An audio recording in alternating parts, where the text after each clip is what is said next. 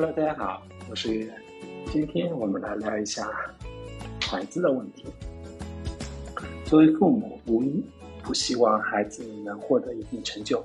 近几年，大家都富裕了，手里也有了余钱，就开始重视起孩子的教育。有的家长让孩子在小小年纪就失去童年的快乐，日复一日的沉浸在补习班中。而有些家长就会提出针对性观点，对孩子因材施教。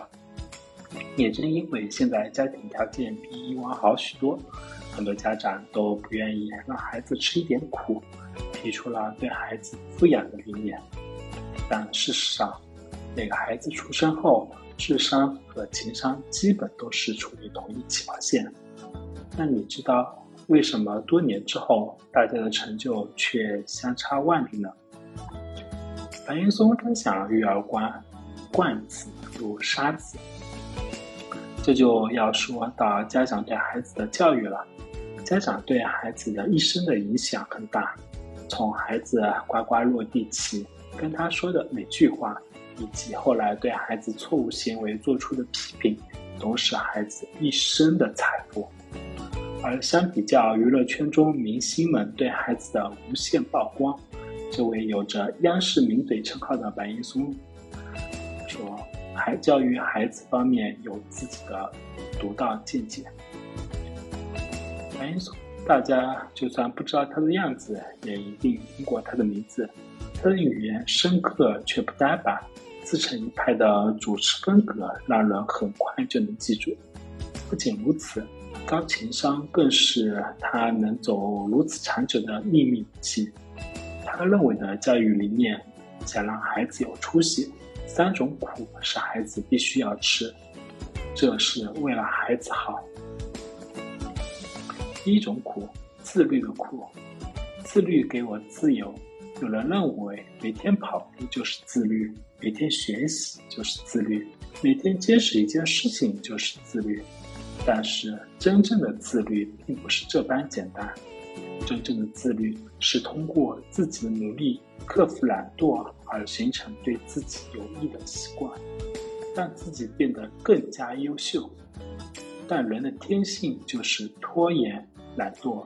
小朋友要想做到自律这一点，就一定需要家长的陪伴引导，形成自律习惯的关键时刻是在孩子六岁前。父母们一定要抓紧时间，让孩子变得更加强大。第二个，独立的苦。